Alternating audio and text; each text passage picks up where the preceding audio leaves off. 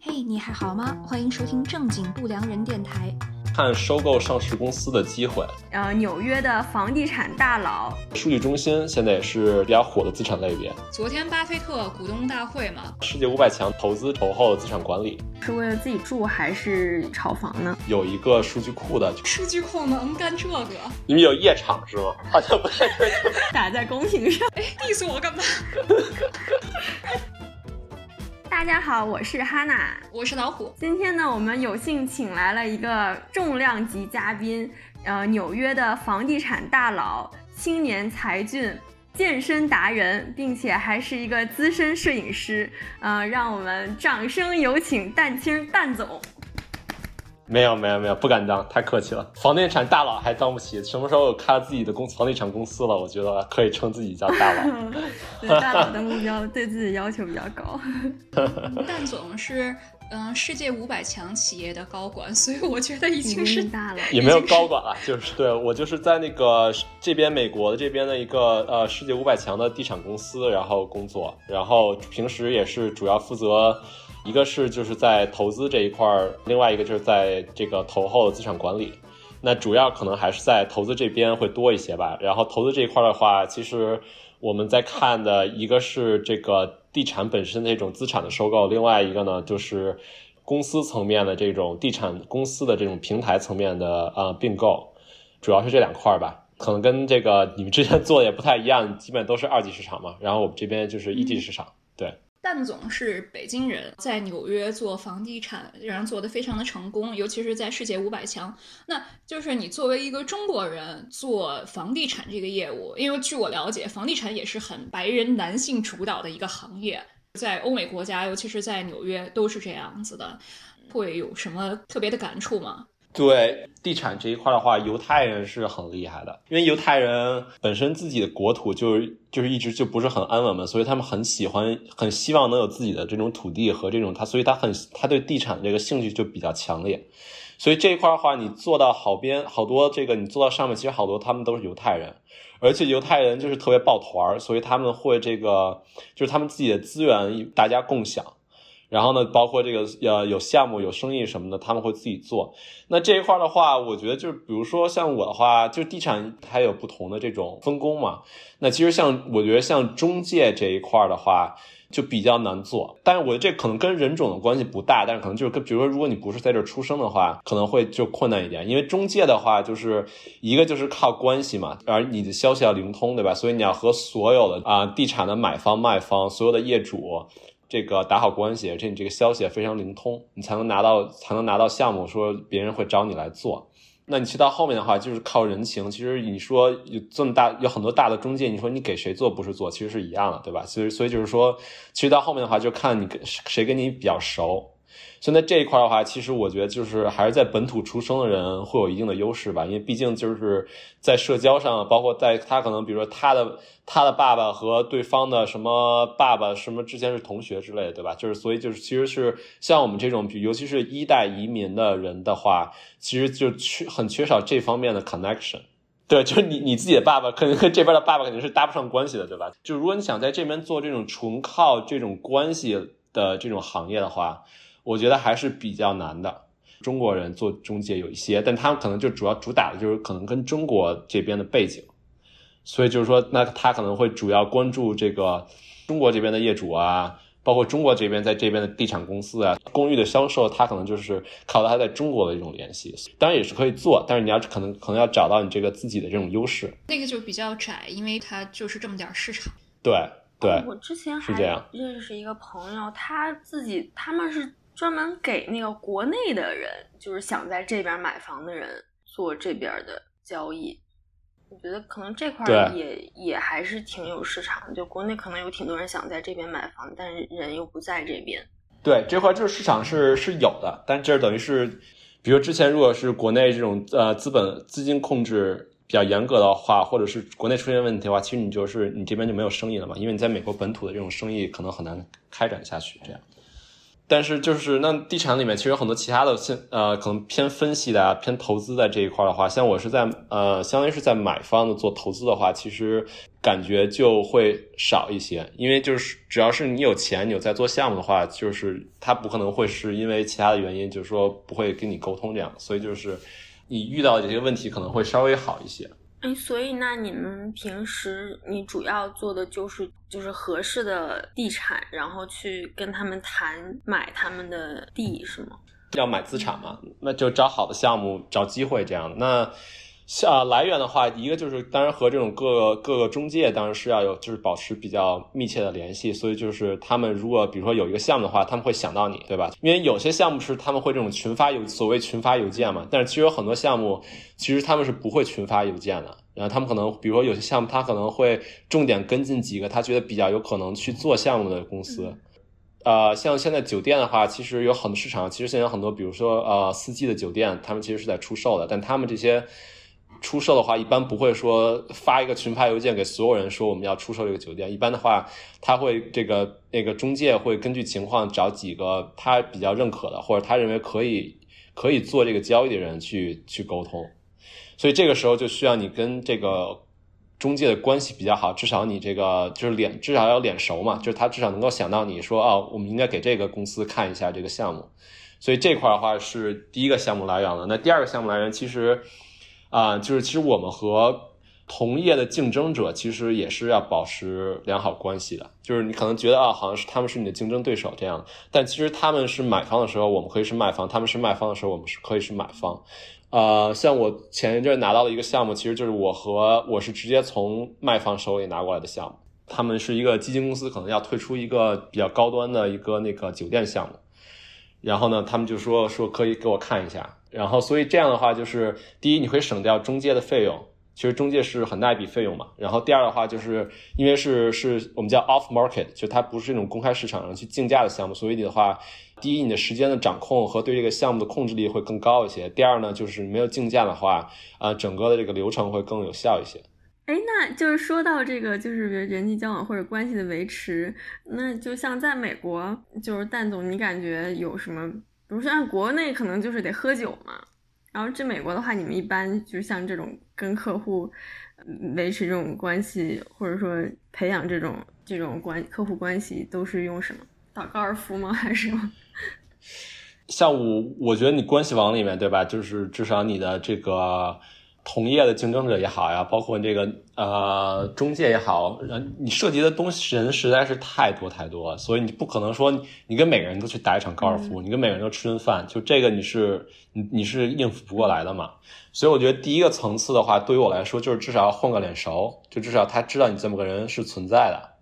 那这块的话，其实我自己是。有一个数据库的，就是所有的联系的名单，然后他们的这个 title 是什么，在哪家公司，然后做什么职位，然后他们在什么领域，然后联系方式，然后上一次我们是我们是在什么时候见的面，就是我们第一次见面是在什么时候，然后我们上一次沟通是在什么时候，然后有些事情，比如说如果我们有一些 follow up 的话，比如他，比如说我跟中介说话，对吧？他会说啊，我们有一个项目，那个我们现在正在准备，可能要一个月以后再上线，那我就会标注说啊，我我三周以后要跟他 follow up 一下。就是下一次 follow up 的时间是什么？所以就是我会有这么一个 Excel 的表格去，就是帮我去，因为你你这人实在太多了以后，你其实你是不可能光靠这种脑子去去维持的，就你要通过一个比较系统方法去去去管理。然后呢，就是我觉得第一步就是我会保证保持，就是说我经常跟这些人做沟通，可能只要比如每个一每每个季度打一个电话呀，或者怎么样，至少就所以你混个脸熟这样。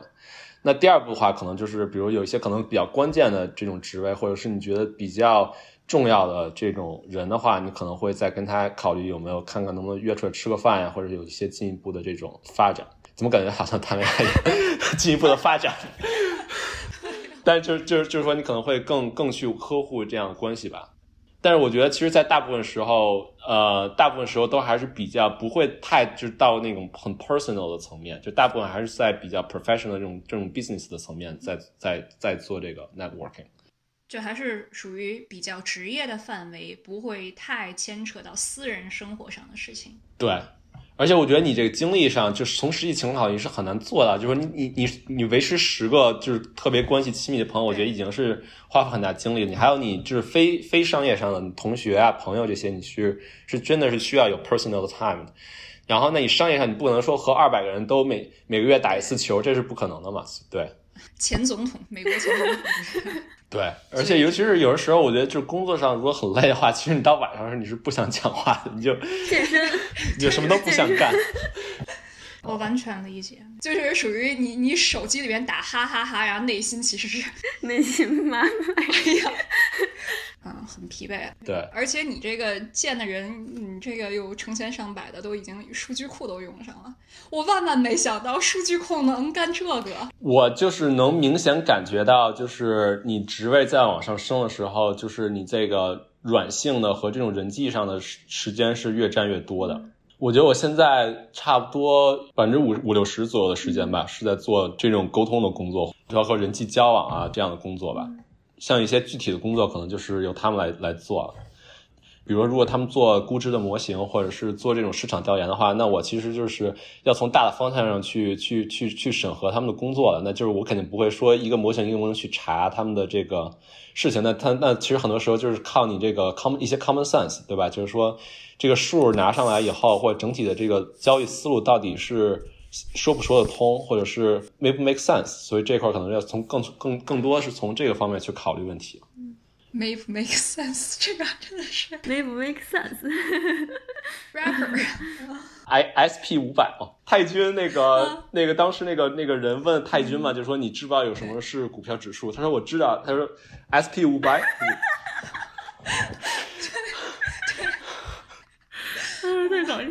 就好多那种中西合璧的东西。标普五百，我觉得还要解释一下，可能万一有听众不炒股。一级市场是做商业地产是吧？对对，就是我们这边的话，就是地产的这个类别，就是有大概这么商业，就是商业地产大概有这么几类嘛。一个就是这种呃，就是住宅类的，就是啊，住宅类的话可以分为两大块嘛，就是一个是这种呃开发项目呢，就是跟国内差不多了，就是你买你这个开发商做完项目以后卖给这个个人。另外一个是美国这边比较常见，但国内现在好像近几年有这种政策鼓励，它叫这个租赁住宅，就是其实是就是是是这做出租，呃，就出租给个人的。那这一块的话。国内就是现在好像这种出租型的这种，你要去租房子的话，好像这个房东都是这种个人会比较多一些，或者是可能有的公司现在我知道有在这种买零星的这种房子。但像美国这边的话，就是它因为它是传统就有这个行业的话，它其实很多都是一就一整栋楼都是出都是用来出租的，所以然后它是由统一这个公司来管理这个统一的这个租赁啊，所以它会稍微这个机构化一点，然后呢，可能整体这个管理上也会更规范一点。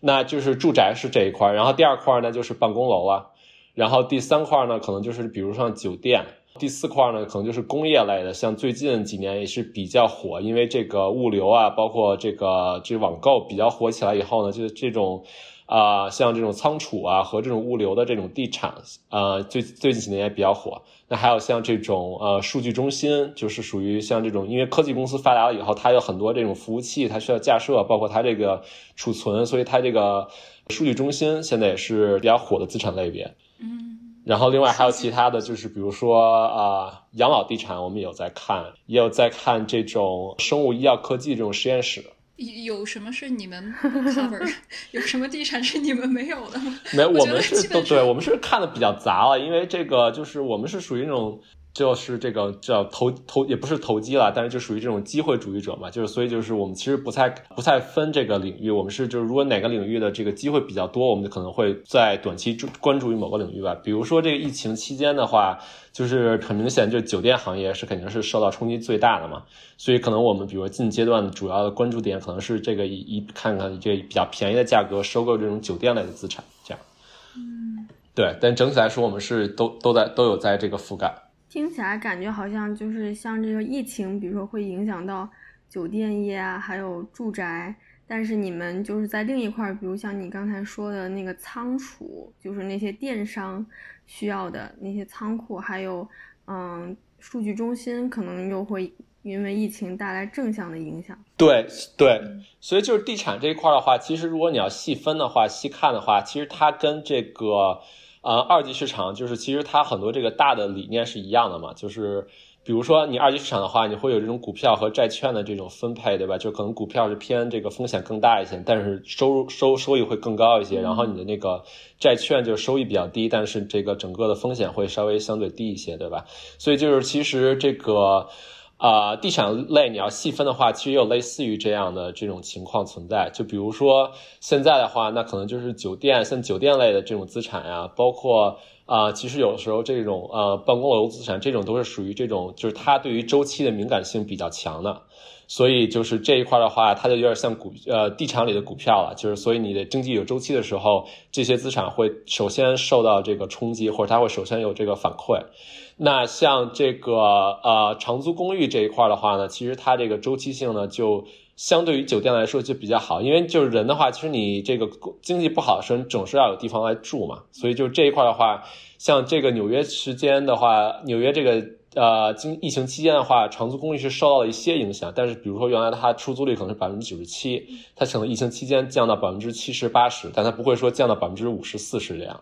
所以它就会相对稳定一点。那更稳定一点的呢，就比如说像我们在看的这种医疗中心的项目，就是它是因为它的租户是这种医院和医生嘛，然后而且大家对于这种医疗方面的需求是比较刚性的，就它不会随着你的这个经济周期的变化而变化。所以这一块的话，等于它的这个这它就属于这个地产里面的这个相当于是债券了，就是所以它这个。啊，抗抗周期性比较强，然后对于这种周经济周期性的反应会比较少一些，但是它相对来讲就是收益可能也没有像你周期性强的这些资产啊这么大。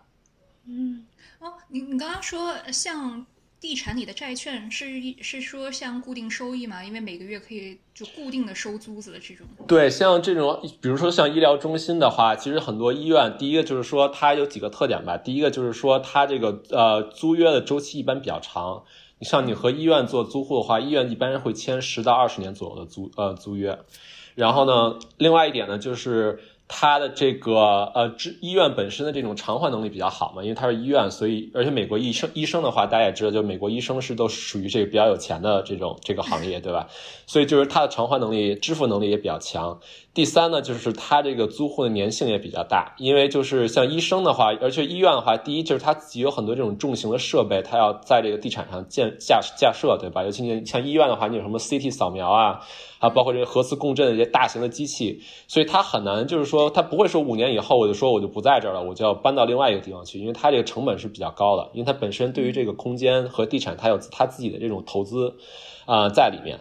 啊，第二点，第二点就是说它粘性比较强呢，也是就是说医生、医生和医院的话，它还是需要有这个，就是它的这个客户群体的，所以就是它不可能像一个他做这个医生医院，他不可能天天搬家，这样的话他就他的那个病人就找不到他了嘛，所以就是他还是希望能够在一个地方稳定的做这个做经营。另外，他这个医生的话，他对于地产这块儿他也不是呃很专业嘛，所以他一般就是是希望能在一个地方有比较稳定的这种啊这个。运营啊，在这一个地方做门诊，他就不希望有这个有中间会被打断，所以他一般的话更倾向于在一个地方待很长时间。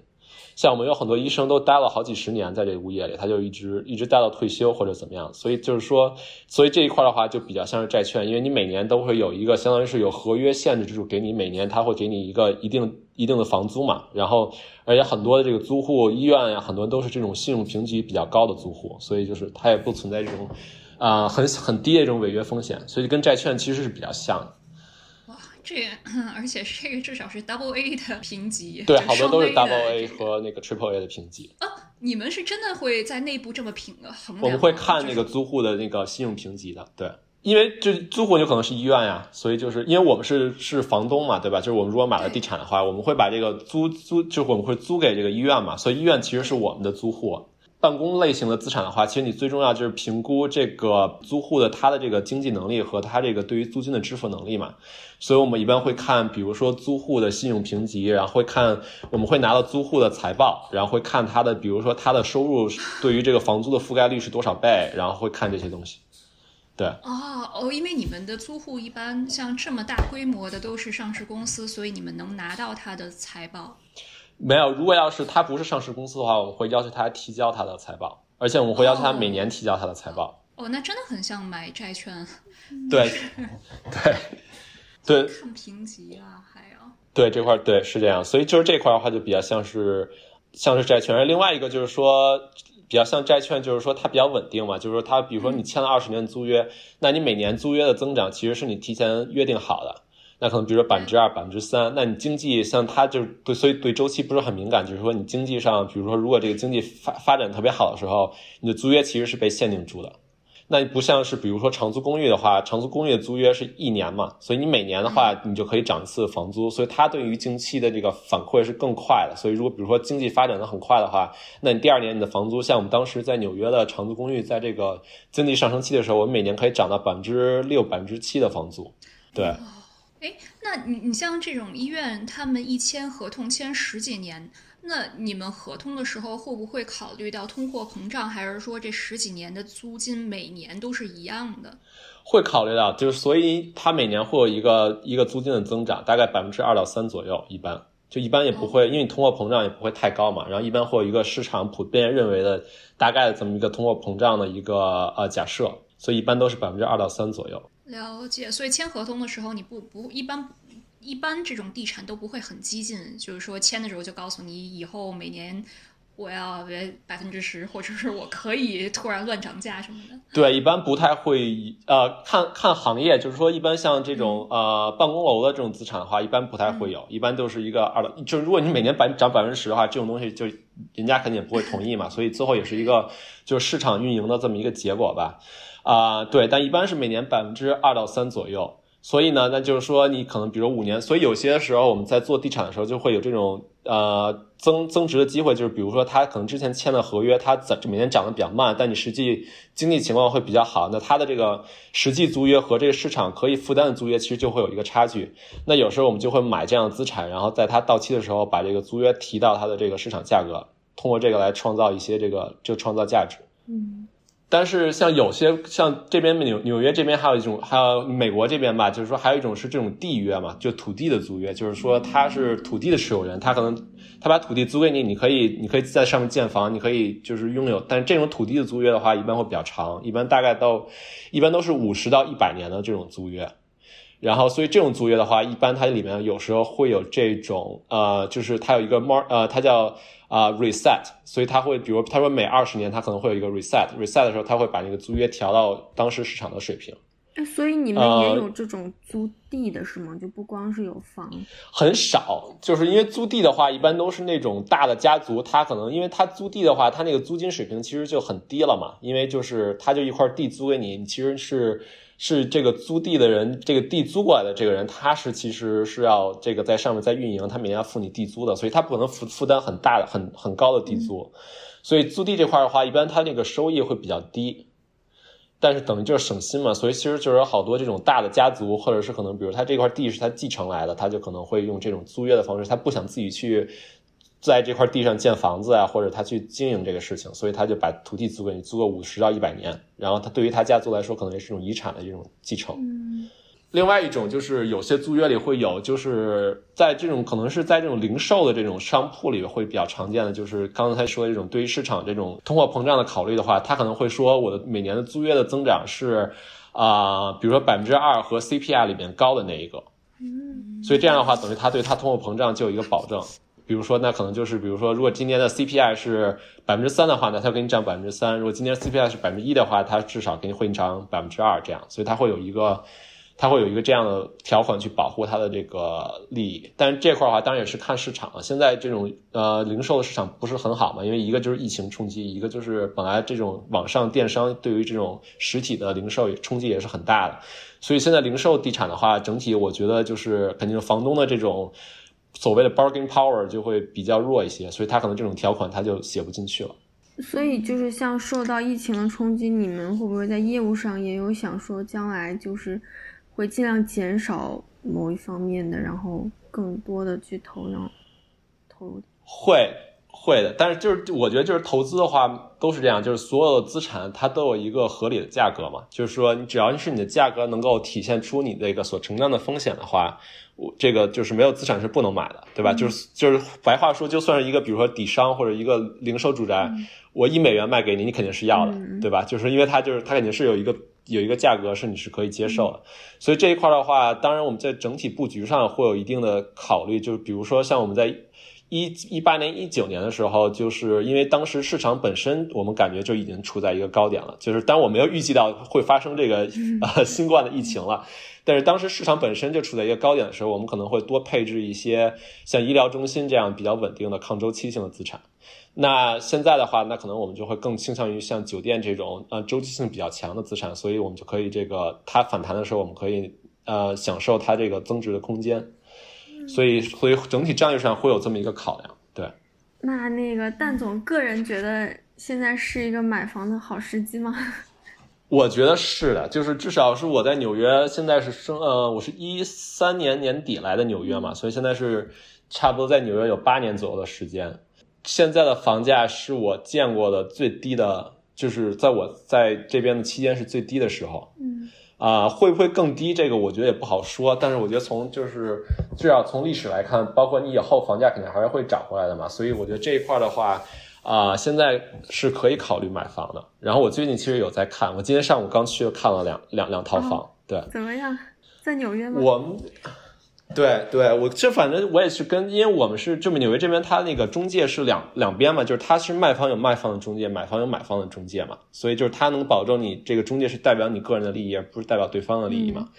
所以这块的话，我们今天也跟他聊了一下，然后感觉整体上，第一，他就说现在确实这个整个的价格的话，高端的住宅的话，跟之前比有百分之三十左右的折扣，然后就算这种中产阶级的，像我们在看的，可能也要就也有百分之十到十五左右。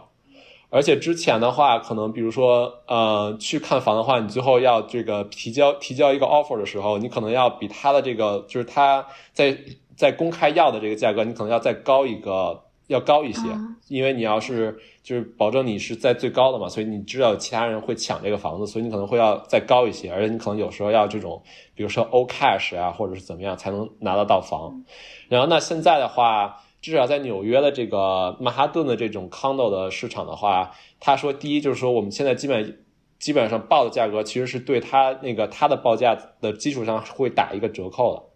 然后目前的话大概是打打个百分之十到十五左右的折扣吧。哦，但是这个要说一下，这个好像你刚刚说的都是呃公寓型，就是在曼哈顿或者在纽约市里边的公寓，它不是说呃房子，对，就是不是那种别墅型的，不是那种大的别墅。对，大的别墅的话，市场可能会要看这种细分市场。我知道我一个朋友之前在长岛有呃在买房，大概是前两周吧，他说那个长岛那边的房子竞争感觉还是比较激烈的。对。对，因为我看了一下数据，别墅型的房子一般都是像在美国的话，都是家庭嘛，就拖家带口，有小孩有狗这种，啊，那他们这个房子的房价好像涨了非常多，但是就是说市里的公寓的租金好像是降了很多，啊，公寓型的房价价格也是降了很多，就很奇怪。对，就是这块的话，就是因为疫情啊影响，所以就是。因为很多人他都不会在这个城里办公了，因为大家都是在家办公，所以在疫情期间的话，就出现了这么一个趋势，就是郊区的房比城区的房要贵，而且就是郊区的需求会高于城区的需求，因为大家因为像纽约的话，就跟像国内北京、上海一样，就是你在城区买房都是特别小的户型，而且那个面积也比较小，然后呢，你这个到郊区的话，其实你就可以选择比较多，然后你可能。你可能在纽约买一个一居室的价格的房子，房子的价格，你可能到这个郊区的话，你可以买一个 house。所以就是说，那很多人就说，那反正我也不在城里工作，我为什么要就是在城里买房呢？我不如就到郊区买房，对吧？然后我的是不是也是因为学区房都在郊区？是有学区房这个概念，就像 New Jersey，比如像 New Jersey 这边呢叫什么？啊，叫 Summit 还是叫什么？它就是它是学区房，会会它就是会贵一些。这个我已经被我们我们组的那些大老爷们儿 耳濡目染。来，我给你说一下。呃是走公立学校的话，大家一般都在去那个学区房嘛，就跟国内一样，就是你的好学区就那些，然后你要花很多的钱要去买这个划分学区内的学区房，这个是公立学校。那如果你不想要去这种学区房呢？他们有很多有钱人会把小孩子送到私立学校，所以就是说私立学校是不分私立学学区的，你哪儿的来都是一样的，就是学费。嗯，对对，这点也跟国内一样，就是呃私立学校，那你去之前你要面试嘛，要面试，有些是面试小孩儿，有些是面试家长，啊，然后你每年交很多的钱，但是很多为什么面试家长是什么？是说看你家长银行账户里有多少钱吗？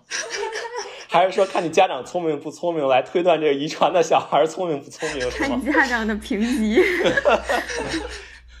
对，取决于你这个私立学校有多好啊，因为越好的私立学校，它会越挑剔嘛。嗯，那他对于生源的要求，就是像我们说的孟母三迁，对不对？你要看你隔壁的小孩怎样，你要看这个啊同学的家长怎样，反正要就是越好的学校越难进嘛。然后你像中产阶级，为什么也是要挤破头去买学区房？就虽然说有那么多好的私立学校，你这个房子你住个十几年，等小孩上了大学以后，你是可以卖掉的。啊、然后那你房子在那儿也是一个很好的投资，然后还有对抗通货膨胀嘛。但是如果你要是把小孩送到私立学校的话，那每年要花几万美金，就是几十万人民币，那真的就是泼出去的水了啊！你包括疫情期间，湾区的房价一直都是在创新高啊。就整个对对，就整个美国的房价，我经常在看，就是说哪儿哪儿又创新高，哪儿哪儿又创新高了。好像也在疫情期间都小的房子换到大的房子什么的，因为嗯不在公司工作，你要更多的时间在家办公嘛。那好多人就是想着，它本身也需要更大的空间嘛，因为原来可能比如你就在家待啊、晚上在家待，然后睡个觉，对吧？你现在的话 相当于你每天二十四小时都要在家待着。你在家待待的时间长了，你就需要更大的空间去满足你的各种需求。我想到那个那个李嫣儿，就是哎是不对，是窦靖童，好像就是王菲跟李亚鹏先先开始是在那个私立学校读，后来也是费费老鼻子劲给送到北京四中，然后说读了一个学期吧就不适应，又回去了，又回私立了。哦，对，你是人大附的，我突然想起来，没有，我是那个实验的。哪儿的实验？北师大附属实验中学。我们是那个，就是我这几年我不知道，但之前那几年我们都是那个北京市高考那个平均分第一。啊，对，我刚刚就想说什么呢？因为实验特别那牛，牛在哪儿？就北京有很多的实验学校，但只有这一所实验学校会说你哪儿的学校，我们实验的，就感觉全北京只有这一所实验学校。话题那我重新问一下哈，老虎，你高中是在哪里上的？你都实验的了，我我我腻了。哎，哈娜，你的高中是在哪儿上的？莫名躺枪，我是我高中是清华附的，哎，你是北京人吗我？是北京的呀，我不像吗？我被鄙视了。你你口音因为你没有北京口哦，音、啊。因为我老家我不是在北京生的，我就大概幼儿园的时候哦来的北京，然后我爸妈都哦不是北京人，所以就可能没有那个没有那么重的北京味儿。对，对，因为我觉得我反正是北京话的那个北京口音很严重我觉得还好哎。但但是其实我一直我在上大学之前一直认为我说的是普通话，然后上大学的时候就是有那个有新闻系的朋友想找我去帮他们，估计是做作业，然后就他们需要找那个那种那种主播，嗯就是念稿子那种。后来我就去，我就去了，去了以后，他们说：“哎，你说话北京腔能不能不要那么重？”然后 其实还可以，。哎，我说我有北京腔吗？然后他们就放给我听，然后就有很多那种吞字的那种那种，哦对。我当时第一次意识到我有北京腔，是别人跟我说，为什么你打字的时候会有那么多的儿？儿化音。对，因为你就自己讲儿化音的时候，打字的时候会不由自主的把它打出来。嗯觉得今儿怎么样？大猴栾那个你们知道吗？就是说 说鹿晗，鹿晗，鹿晗 对吧？鹿晗做自我介绍说：“大家好，我是鹿晗，大家好，我鹿晗。大猴栾。哦，对，大家好，我鹿晗。”然后还有什么装电视台，哦装电视台。台，以后其实那个就是不知道这些科技发展公司能不能做这种语音变成这种语音文字识，就是它现在也可以有语音识别了嘛，对吧？其实最后，对比如说它不知道可以可不可以做这种语音替换，就是把里面所，比如说这个把这一段语音里所有发这个音的词都替换成另外一个词。哎，我我当时也在想这事儿，我就觉得，因为你像每次剪辑的时候都会要剪掉好多口头禅。嗯，如果你在 QQ 音乐听节目的话，它其实是会把你的说的话给转成字幕。对那，按理来说，剪辑的软件是不是也可以，就是什么一键生成？那这是一个好的方向。说不定已经有了，可能因为咱们那个剪辑自动识别是免费的，所以没有这么高级的功能。但我觉得，因为中中中文里面有很多那种就是同，比如说公鸡和攻击，对吧？就是所以它有可能不能够识别到它的意思，它只能够识别它的发音，嗯所以它有时候可能不能做这件事情。我刚想半天，攻击和攻击是什么？就一个是动物的攻击，一个是你攻击别人的攻击嘛。对，嗯，那我们要不要生硬的转到下一趴？对，所以有些时候对，而且有些时候像我们的话，其实很多市场信息是我们是不是在最前方嘛？所以其实其实有很多市场信息是接触不到，所以很多时候都需要靠比如说中介来给我们一些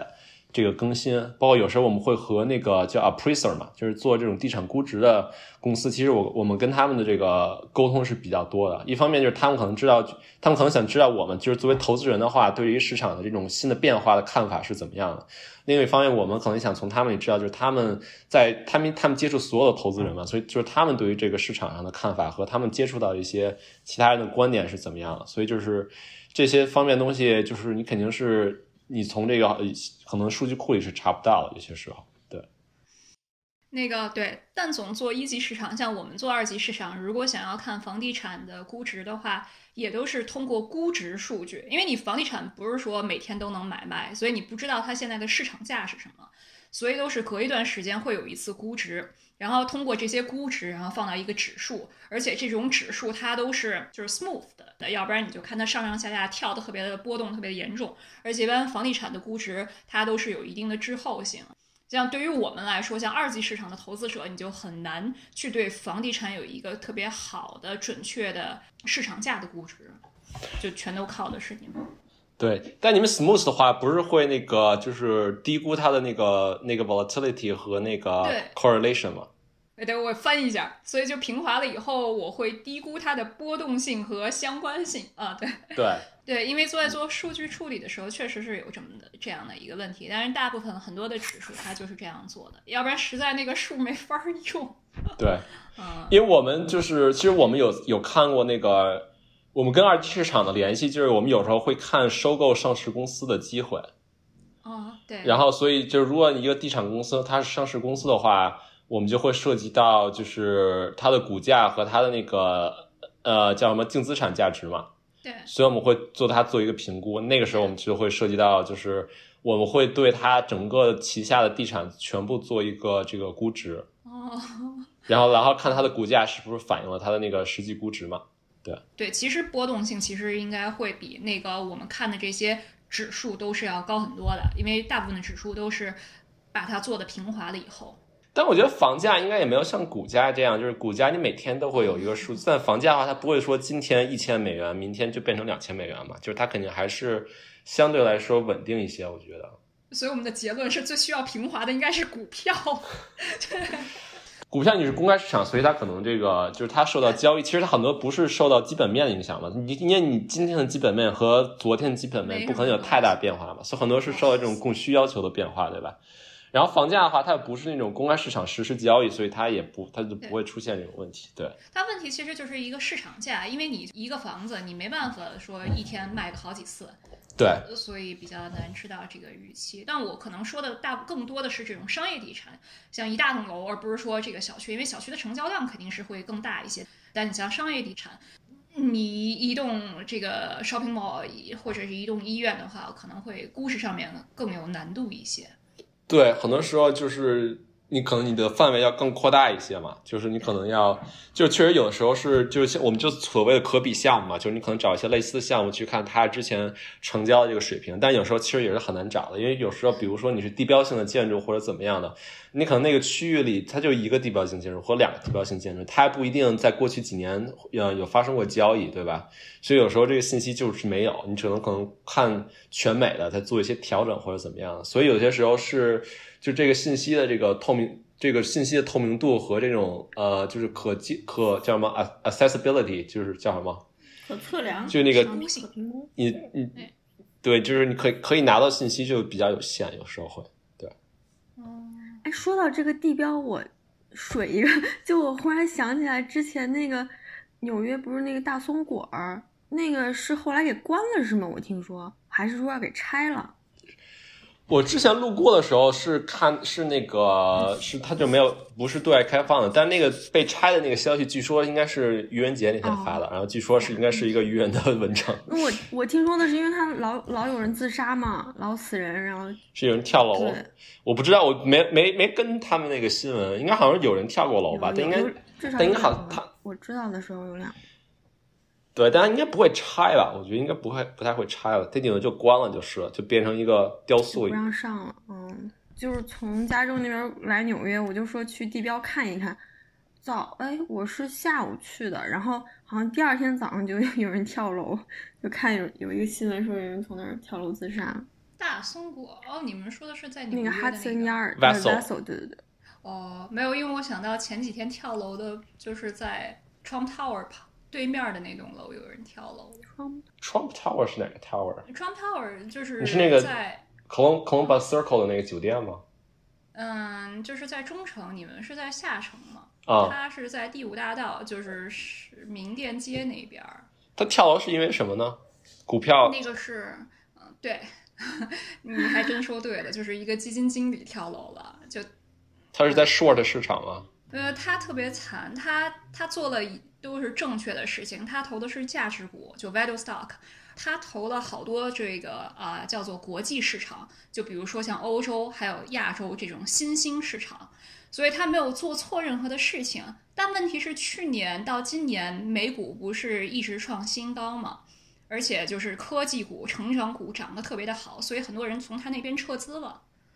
嗯，所以他从两百亿可能就缩到十个亿这这样。所以是那个基金的大佬推了，呃，对，创始人，然后就哥们儿就受不了了，他就四月十九号把基金给关掉了，而且就是他也没爆仓，他那个你们也可以去看，因为他是开 mutual fund，就是共有基金，他基金表现也不错，只是说没有像美股的科技股这么好而已。但是大家就把钱给拿走了，所以实在受不了，他就从自己办公楼上面跳楼下来了。那他为什么？这我觉得有点不太至于，他又没有亏很多钱。对啊，但是那你客户都没了。他他这么这么有钱的人，他应该休息两年再回来就好啊。对啊，这个就是我觉得就是以前站的特太高。他他是好像是一个摩洛哥人，在先开始是在法国的 Suction，不知道中文叫什么。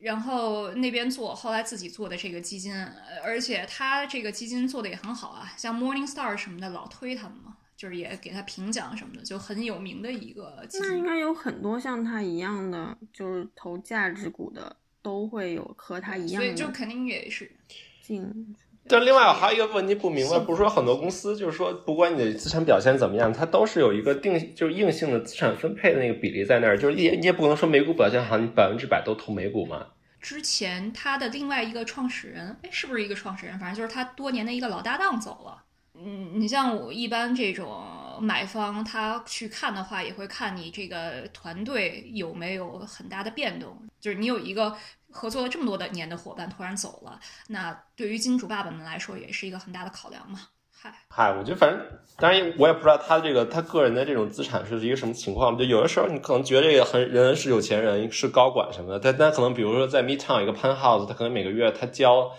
他可能比如说交税，他可他要交个二三十万，对吧？那他可能就他他感你感觉他很有钱，但其实他那个生活开销也就是相应也很大嘛，所以他有可能比如说他。其实他可能负担不起，就是不工作两年或者怎么样。对，也有这种可能性，所以这个就是每个人的选择吧。哎，哎，那那个蛋总，就是你说你今天去看房，那你就是现在考虑买房，主要是为了自己住，还是想用来投资呢？炒房呢？嗯，我现在买房主要可能是要自己住，但是因为我现在住的住的这个长租公寓，我还有它租约嘛，所以就是如果是真的买了的话，可能要不就是这边会找一个人租出去，就是接我的租约，或者是那边可能会租出去这样。但是整体来说的话，还是会自己住。而且纽约这边的话，现在有一个政策，就是说，如果你这个住房是自己住的话，它那个地税应该是有，就是百分之，就有七折的折扣。就如果你是做投资用房的话，你地税其实是比那个自住用房地税要高的。哎，这个像在纽约，尤其像在曼哈顿这种地方，不是是应该寸土寸金吗？那政府啊或者怎么样，有没有任何的政策，就是比如说限制炒房，或者是说，如果我想在曼哈顿炒房，有没有机会？就是，嗯，好多人其实有很多，就是之前像一七年、一八年、一九年的时候，很多中国人其实是有是在这边买房，就是他可能是主要还是投资用途，就是他买了以后租出去这样的。那我觉得就是。啊，就是国内这就是国内，因为它是出租市场嘛，对吧？所以出租市场的话和国内的话，我觉得还是有很大区别的。就是说，不是不可以做，但是就是我觉得还是需要了解到这些呃不同的的地方去再去考虑这个整体的投资的这个策略。那我觉得有几个方面吧，就是一个就是在啊监管力度上和这个。呃，这个市场的这种呃监管的这个完善性上，我觉得是和国内比的话，是这边是更加完善、更加严格的。那比如说，其中有几个比较重要的，比如说像国内的话，我理解就是说，一个就是说，其实呃，房东是这个权限权力更大一些，然后呢，很多时候都是你的租金要提前几个月支付。另外呢，就是你可能这个，我觉得国内好像之前有很多这种呃暴雷的这种房地产的情况，都是呃。租户交了押金以后，他拿押金再去买新的房子，然后就最后他这个现金流出了问题就爆雷了。像这种情况下，在在这边是不会发生的，因为这边的话，美国是强制要求你所有的租户的押金是必须要存到银行的一个限制账户里的，所以这个你的押金是你的房东是没有权利去动用的。而且这边的要要求是你那个返还押金的时候，其实是理论上要返还他那个利息，在这期间在银行的利息也是要一并返还给租户的，啊。所以这块的话，像这块监管，我觉得就是一个其中一点吧，就是可能是比较严格的。另外一个这边是要求是你不能够收取超过一个月的押金，所以而且你也不能收这个最后一个月的房租。所以就是你你租房的时候，你只交一个月的押金，然后你交你第一个月的租金，然后你是不能够提前收任何费用的。然后呢，另外一个像监管这一块的话，就是这边的法律上。啊，看州啊，但是像比如像纽约呀、加州这些地区，就更偏向于保护这个租户的利益。所以，就如果是你的租户，比如说不交房租的话，其实你是不能够马上把他赶出去的。你要通过这种法律走法律程序的方式，然后去赶这个租户出门。所以这块的话，就是一般会花费比较长的时间啊。然后，所以这块就是在第一，就是说在监管的上，这边的话会更加严格。然后房东的话，可能也会有更多的这个法律的这个义务需要要遵遵守。那第二个呢，就是说其实这边的话有很多这种当地的法律法规，在这个租房这一块的话，就像你说的，就是因为纽约这边比较贵嘛，所以其实从纽约政府的角度考虑的话，就是怎么能够保证这个。整体这个房子的这个可负担率、可负担的那个的能力，那这块的话，像纽约的话，很多这种新啊，有它有一个法律叫做这种啊，就是它有一个房租管制的这么一个法律。那这块的话，一个就是针对比较这个呃比较新的这种物业，像一些新的这种新建物业的话，它在开发申请审批的时候，政府都会说，好，你要做一个开发一个新的物业，那我。那个地税的话，可以给你有一个很大程度的减免，但是作为交换条件的话，你必须要这个把你的房子就是放到政府管制房子的这个范围之内。那这样的话，它的这个结果就是，它这个租户第一就是租户的话是每年你房东是必须要和租户续约，除非这个租户有任何不良表现，那就是当时就是另外一回事。但如果正常情况下的话，房租是必须要和租户续约的。第二呢，就是每年的这个租金的增长的幅度是要受政府管制的。那过去几年的话，租金的增长幅度大概在百分之零到百分之一左右之间，所以就是是有个别年份是你压根就不能涨，然后有些年份可能整个涨了百分之一点二五左右。所以这一块的话，啊、所以就是比如说，如果要是呃国内的人来这边租房的话，那你就要考虑，就是说这个房子，尤其是你要买新建的房子，你要考明，你要你要呃考虑明白，就是说它的这个啊、房子的这个是不是有有没有这种呃地税的补贴？如果有的话呢，它你在租的时候，在租金的这个收取上有没有一定的限制？所以这块的话，就是你要想去去去搞明白。那第三点就是，其实还有一个就是啊、所谓的就是我们刚刚其实有谈论到地租嘛，就这边有楼，你可能买过了以后，你那个楼是你的，但是地不是你的，所以就是那个楼是你的，但是地你是那个土地你是其实是一个地租的形式租过来的。那这种情况下的话，其实你那个土地的租约是要由你这个楼的业主来分担的。然后像纽约的话，有时候那个土地租金，尤是尤其是你遇到一个那个 reset 的话，它一下会变得非常非常高。所以就之前就出现过那个曼哈顿中城中央公园旁边一栋楼，就是它因为是地租嘛，然后地租 reset 了以后，他可能每年地租他每个月就要交个五六千块钱这样，所以他这个楼就是贬值就贬值的非常厉害。他我看他那个顶层的那个 penthouse 一居室可能只能够卖个啊三十万美元左右，就是因为其实就你就没人会买嘛，因为你买了以后你那个整体那个地租的那个费用就就已经非常高了。所以就是这块的话，所以买房的时候一定要考虑清楚，说这个房子本身你买的时候是不是包括这个土地的，还是说这个土地其实是一个地租的形式，在租从别人手里租过来的啊、所以这里面就就是有很多这种细节的东西，我觉得需要考量吧。嗯纽约这边的房价整体还是比较贵的嘛，所以就是说，像我们今天今天我去看房的时候，跟中介了解的话，你的 cap rate 基本上是在百分之二左右。cap rate cap rate 就是你那个你预测的那个房子的你租房的那个净利润除以你的那个除以你的收购价格。对，就比如说我一百万买房子，对吧？然后我可能我我第一年的房租的收入，假如说是十万，然后我可能刨去我的物业的成本和运营的成本，可能我剩下是可能我第一年的收入是五万，那你其实五万除以一百万嘛，其实你的 cap rate 就是就是其实有点像那种那种利率或者是你第一年的这种收益率的这种计算吧。所以百分之二其实就很少了嘛，就是你想你要是啊、比如说一百万买的房子，你这个啊百分只有你只有百分之你第一年只能收到两万的话，其实你的银行的贷款的利率都已经是高于百分之二了。所以就是你可以想，就是它这个其实每年的收益连你的那个利率都已经还不过来了。所以这一块的话，其实是当然，我觉得国内好多人来可能是就是全是现金，所以他没有贷款的问题，所以呢，他可能就是每年会有一个百分之二的收益率这样的。嗯就是其实收益率并不是特别高嘛，那其实很多人其实就是，所以你的这个房价的增长其实是还是你这个收益率很重要的一部分了，就是所以你的现金的这种，所以我们一般看地产的话，你的收入是有两个来源嘛，第一个就是你每年的这种现金的流入，就是第二个就是你最后出售的时候你的房价有一个增值嘛。要所以像纽约的话，可能就是你的租金的收入可能就是呃，因为它价格太贵了，所以你就是不是很高嘛，所以你其实主要收入还是靠这个你最后出售的时候那个房屋的增值，给你带来这种投资的收益。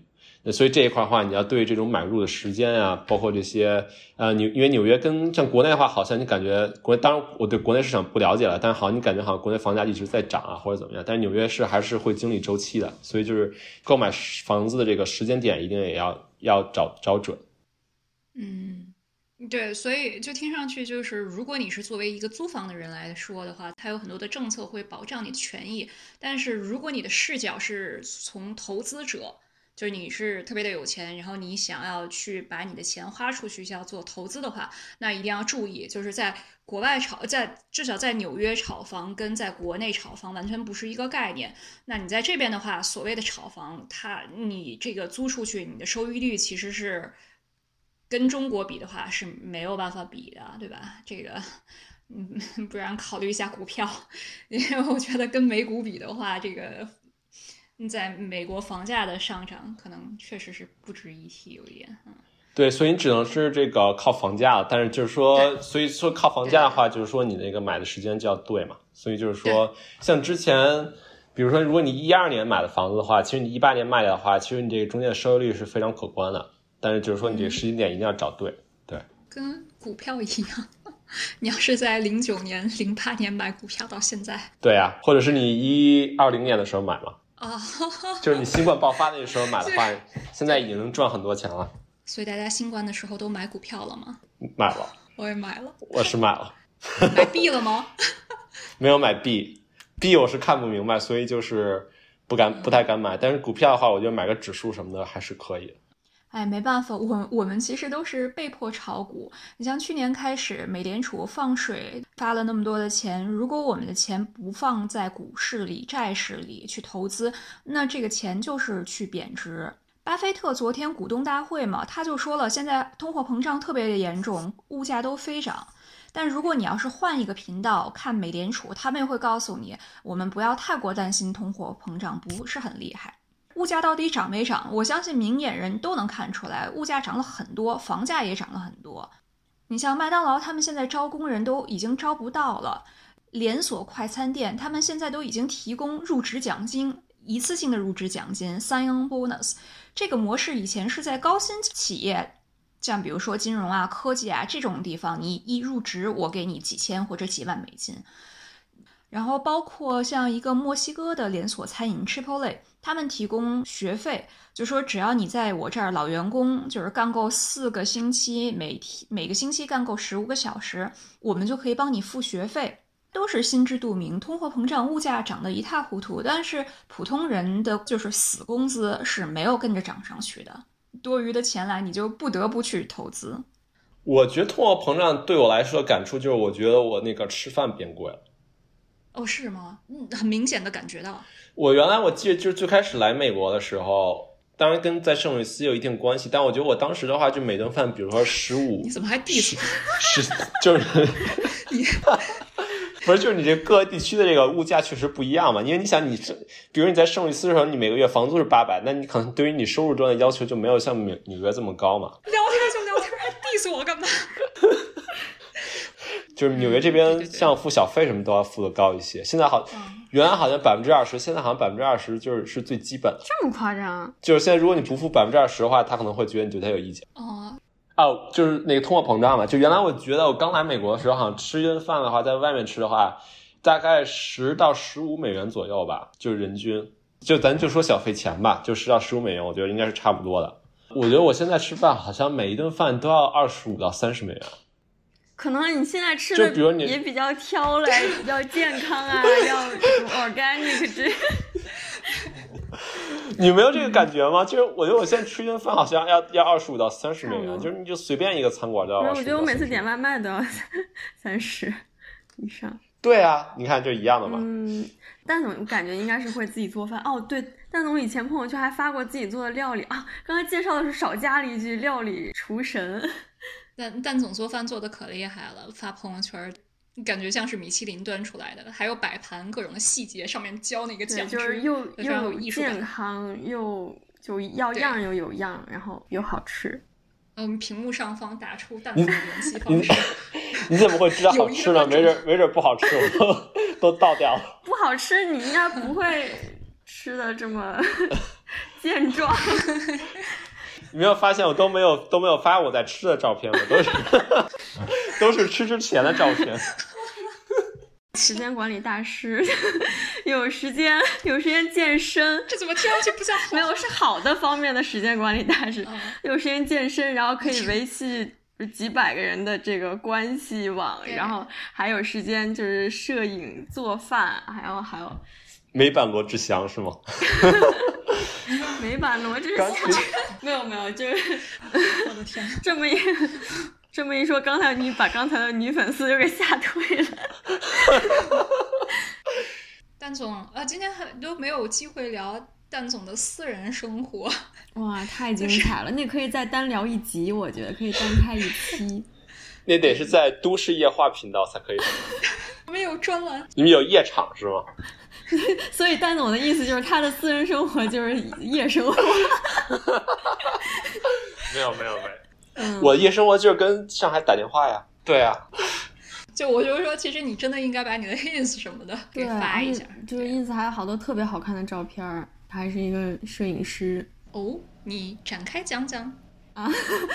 我们这也进进入夜夜场了是吗？对对。开开。录第二集了，呃，但但总好像目前是拍风景比较多，是不是感觉？对我都是拍风景拍的比较多一些。嗯，考不考虑拍模特呢？我一直都是可以拍模特，只不过一直没有模特让我拍。哇，我们把蛋总的什么摄影公众号 打在公屏上。对啊，对啊，对啊。哎，真的有意的女观众可以联系我小姐姐们，男观众也可以。对对对，对啊，对啊，我们男女不限。好多谢蛋总，蛋总经常大半夜的跟亚洲开会，期待将来还可以和蛋总再开心的对话。太客气了，很高兴今天能够来到这里，聊的比较开，所 以聊好像聊的比较开心，好像好像不太对，好像有所保留。对，也不是特别。来，老虎重新再拍个板儿。特别的好。好嘞，那我们先这样，那我们下期见。好，拜拜，拜拜，拜拜。